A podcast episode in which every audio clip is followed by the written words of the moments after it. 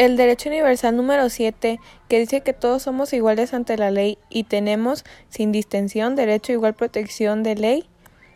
Este artículo afirma que la ley es la misma para todas las personas y debe tratar a todas las personas en todas las categorías de manera justa.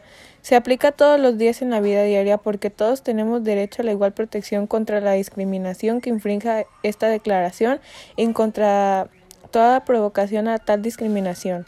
La institución que respalda este derecho es la ONU.